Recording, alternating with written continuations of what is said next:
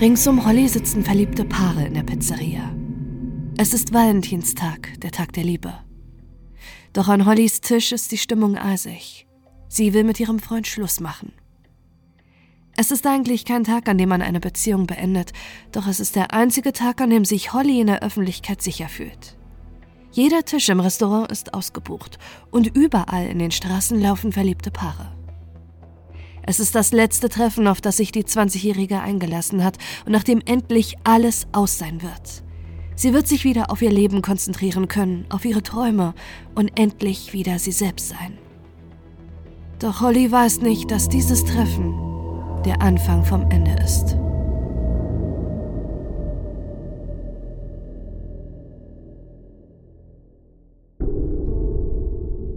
Eine neue Liebe. Es ist ein gewöhnlicher Abend in einer Bar im britischen Gloucester. Holly steht hinter der Theke und bedient die Kundschaft. Die Arbeit im Pub ist nur ein Nebenjob für die junge Frau, die sich Geld dazu verdienen will. Ihre große Leidenschaft ist ihr Job im Friseursalon, bei dem sie als gelernte Friseurin ihr Hobby zum Beruf gemacht hat. Holly liebt es, sich und andere zu stylen. Es gibt kaum eine Frisur oder Haarfarbe, die sie noch nicht selbst an sich ausprobiert hat. Seitdem sie ihre Ausbildung abgeschlossen hat, träumt Holly davon, die Welt zu bereisen. Sie lebt noch zusammen mit ihrer Schwester Chloe bei ihren Eltern. Sie sind in einer gut behüteten Familie aufgewachsen. Das Verhältnis zu ihren Eltern ist sehr eng und vor allem mit ihrem Vater Nick verbringt Holly viel Zeit. Umso besorgter sind ihre Eltern deshalb, als Holly ihnen verkündet, dass sie vorhat, allein die Welt zu bereisen. Bis ihr Vater schließlich eine Idee hat. Holly könnte auf einem Kreuzfahrtschiff als Friseurin arbeiten. Sie würde die Welt bereisen können und ihre Eltern müssten sich nicht sorgen, dass ihre Tochter ganz alleine reist. Holly ist begeistert von der Idee. Sie bewirbt sich und ist voller Vorfreude, als sie angenommen wird. Sie nimmt einen Nebenjob an, um Geld zu sparen und postet auf Instagram Updates über ihre Vorbereitungen für das Leben auf dem Kreuzfahrtschiff. Nur noch wenige Wochen trennen Holly von ihrem Traumjob bis sich an einem Abend im Januar 2013 alles ändert.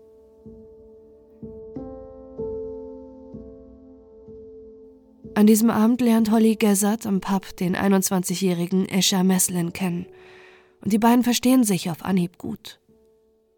Immer wieder kommt Escher in den nächsten Tagen in die Kneipe, um Holly zu sehen, bis sie ihm schließlich ihre Nummer gibt und die beiden sich für ein Date verabreden. Ihre Freundinnen und ihre Familie bemerken, wie sich Holly innerhalb kürzester Zeit Hals über Kopf verliebt hat. Sie und Escher sind sehr schnell, sehr eng miteinander verbunden. Sie verbringen viel Zeit gemeinsam und die Beziehung wird schnell ernst. Und das zu einem Zeitpunkt, der für Holly nicht ungelegener kommen könnte. Seit Monaten freut sie sich auf den Job auf dem Kreuzfahrtschiff. Neun Monate ist sie dann unterwegs. Ein neuer Freund kommt ihr da eigentlich ungelegen. Doch sie entscheidet sich für ihren großen Traum und bricht am 13. April 2013 zu ihrem großen Abenteuer auf. Aber nur eine Woche später meldet sich Holly bei ihren Eltern mit einer eindringlichen Bitte. Sie sollen ihr einen Rückflug organisieren. Sie hat Heimweh und will zurück nach Hause. Für ihre Eltern ist es überraschend. Schließlich war es immer Hollys größter Traum, die Welt zu bereisen – Sie sind verwundert, aber sie hinterfragen die Entscheidung ihrer Tochter zu diesem Zeitpunkt nicht.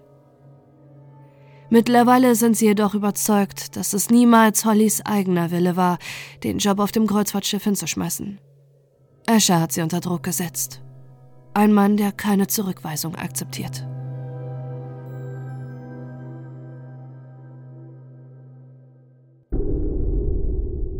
Toxische Beziehung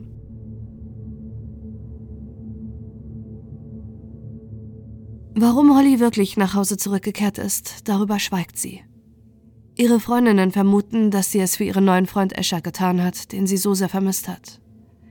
Doch gleichzeitig bemerken ihre Freundinnen und ihre Familie, dass Holly sich verändert hat, seitdem der neue Mann an ihrer Seite ist.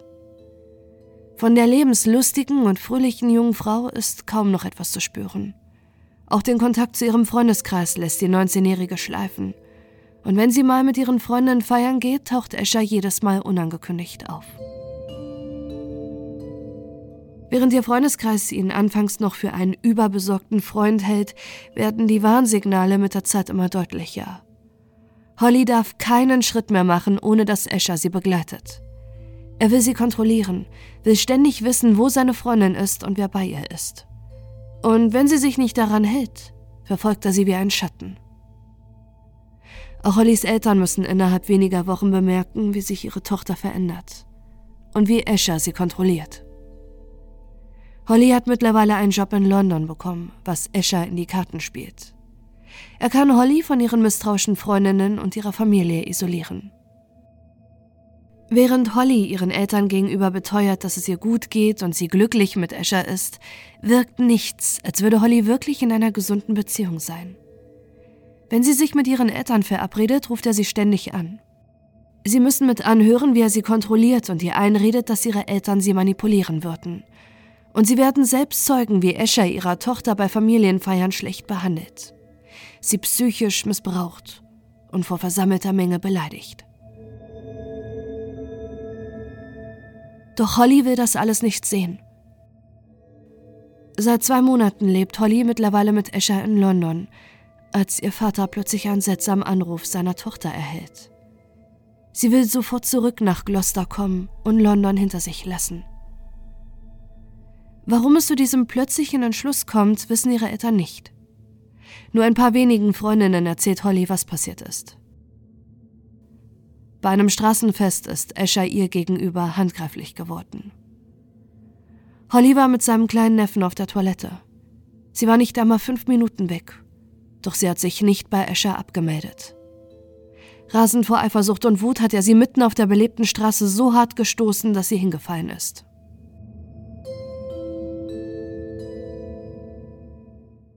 Zurück in ihre Heimat wirkt Holly wie früher. Doch das hält nur wenige Tage an, bis Escher wieder in ihr Leben tritt. Auch er zieht von London zurück nach Gloucester, zurück zu Holly, um jeden ihrer Schritte zu kontrollieren. Er taucht plötzlich bei ihrer neuen Arbeit auf, steht vor ihr, wenn sie sich mit Freundinnen trifft, und wenn sie zu Hause ist, steht ihr Handy nicht still, weil er ständig schreibt und sie anruft. Oft wird Escher in der Nachbarschaft der Gezzards gesehen, wie er vor dem Haus auf und ab geht, bis es sich sogar häuft, dass er mitten in der Nacht bei Holly und ihren Eltern klingelt. Im Dezember 2013 beschließt Holly, die On-Off-Beziehung zu Escher endgültig zu beenden. Sie traut sich mittlerweile kaum vor die Tür. Sie hält den Kontrollzwang nicht mehr aus. Sie lebt in ständiger Angst vor Eschers Wutausbrüchen und sie fühlt sich von ihm bedrängt und verfolgt. Ihre Eltern befürchten, dass es dafür längst zu spät ist. Auch wenn Holly immer wieder betont, dass sie die Situation im Griff hat, ahnen ihre Eltern, dass Escher niemand ist, der ein Nein einfach akzeptieren wird.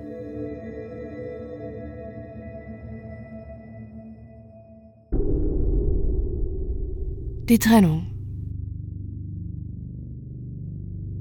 Es ist der 14. Februar 2014. Valentinstag. Escher hat sie zum Essen eingeladen und die 20-Jährige hat zugesagt. Er weiß nicht, dass es der Tag sein wird, an dem Holly sich trennen will. Und das an einem öffentlichen Ort, wie es ihr Vater ihr geraten hat. Noch im Restaurant eskaliert ein Streit. Er schreit sie an, als sie ihm mitteilt, dass sie sich endgültig trennen wird. Und er nimmt ihr ihre Bankkarte weg, bevor Holly aus dem Restaurant flüchtet.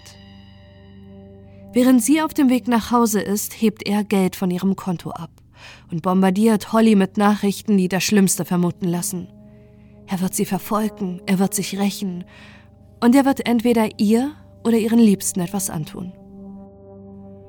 Immer wieder blinken an diesem Abend Nachrichten auf Hollys Handy auf.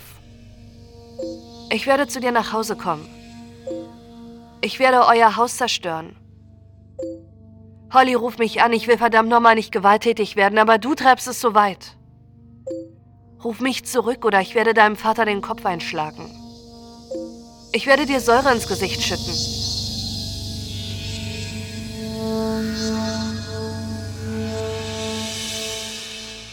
Holly hat gehofft, dass der Schrecken mit einer Trennung endlich ein Ende hat.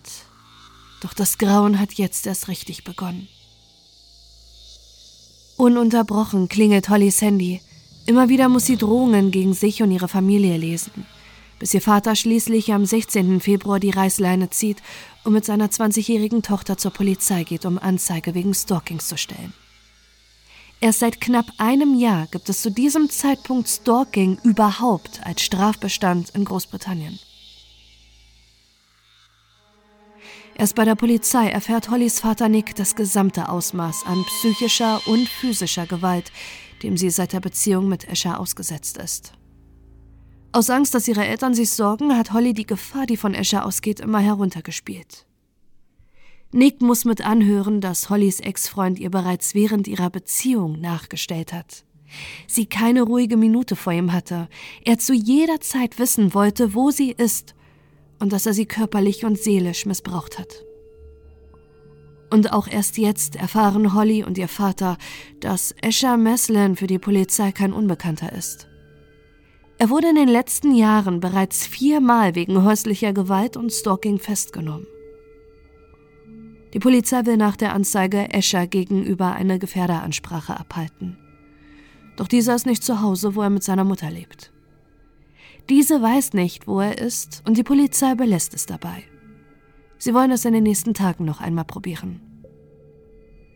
Während Holly denkt, dass die Polizei die Angelegenheit regeln wird, klingelt ihr Handy immer noch unaufhörlich.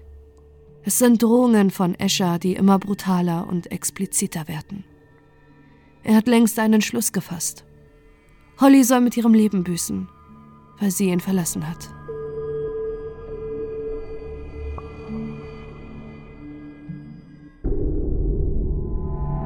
Die Tat.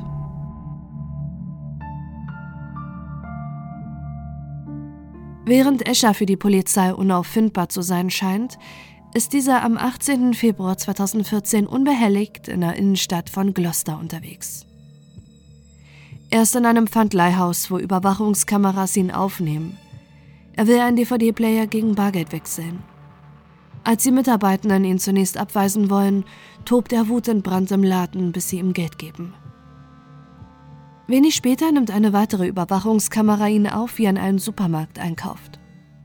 Sein einziger Kauf ist ein 30 cm langes Messer.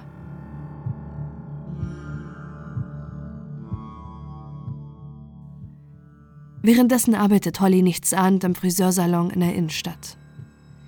Eigentlich hat ihre Chefin ihr gesagt, dass sie lieber zu Hause bleiben soll.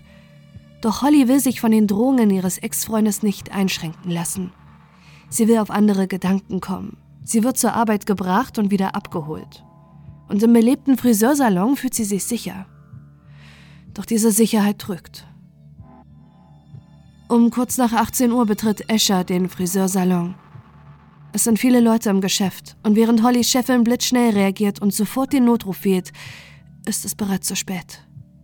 Nach einer Minute und 52 Sekunden rennt Escher wieder aus dem Friseursalon. Er hat Holly Gersat mit 14 Messerstichen getötet.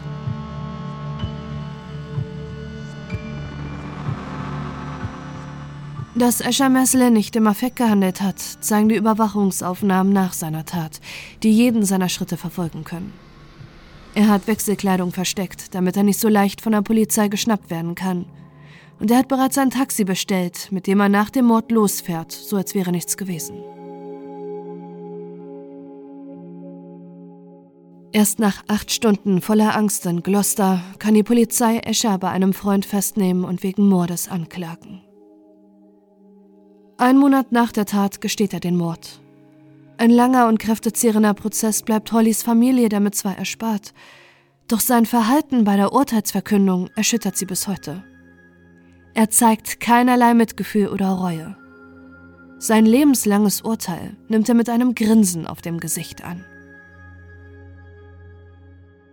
Holly Gersatz Tod hat ihre gesamte Heimatstadt erschüttert.